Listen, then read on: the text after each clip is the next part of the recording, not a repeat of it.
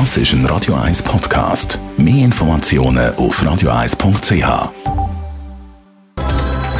Netto. Das Radio 1 Wirtschaftsmagazin für Konsumentinnen und Konsumenten wird Ihnen präsentiert von Blaser Greinicher. Wir beraten und unterstützen Sie bei der Bewertung und dem Verkauf von Ihrer Liegenschaft blasergreinicher.ch Sabrina Margolin. Die Konkurse in der Schweiz nehmen zu. Von Januar bis April sind knapp 1300 Unternehmen in ein Insolvenzverfahren gegangen.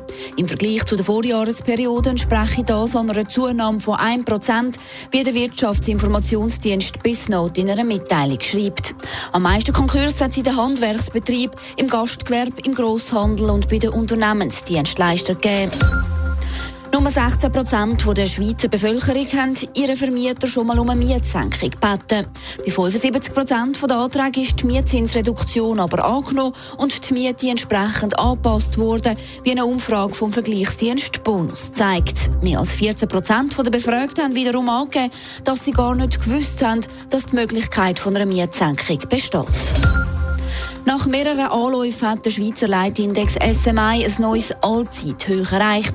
Dank der weltweiten Fortschritte in der Corona-Impfkampagne und der Inflationssorgen, die nachlassen haben, hat der SMI nach dem verlängerten Pfingstwochenende mit 11.332 Punkten ein neues Rekordhoch erreicht und die Rekordmarke vom Februar 2020 knackt. Geschlossen hat der SMI mit 11.306 Punkten.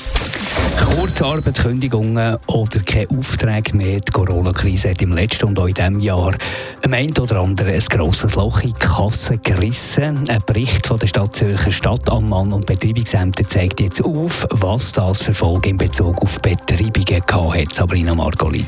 Ja, und da gerade die erste grosse Überraschung. Die Stadtammen und Betreibungsämter haben im letzten Jahr keine Zunahme der Betreibungsverfahren können feststellen Im Gegenteil, die Zahl der eingeleiteten Betreibungsverfahren hat in der Stadt Zürich abgenommen. Und zwar um 17 Prozent.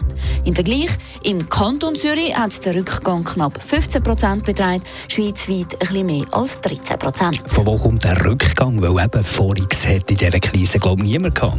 Ja, das ist laut einer Mitteilung von der Betreibungsämter unter dem Goodwill der Krankenversicherer, Krankenversicherer zu verdanken.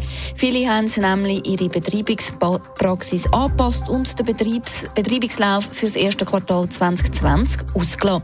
Heisst, Krankenversicherer haben erst im Mai bzw. Juni wieder angefangen zu betreiben. Insgesamt hat es in der Stadt Zürich im letzten Jahr übrigens knapp 104.000 Betreibungen gegeben. Ein bisschen mehr als 20.000 davon haben Steuerforderungen betroffen. Netto, das Radio 1 Wirtschaftsmagazin für Konsumentinnen und Konsumenten.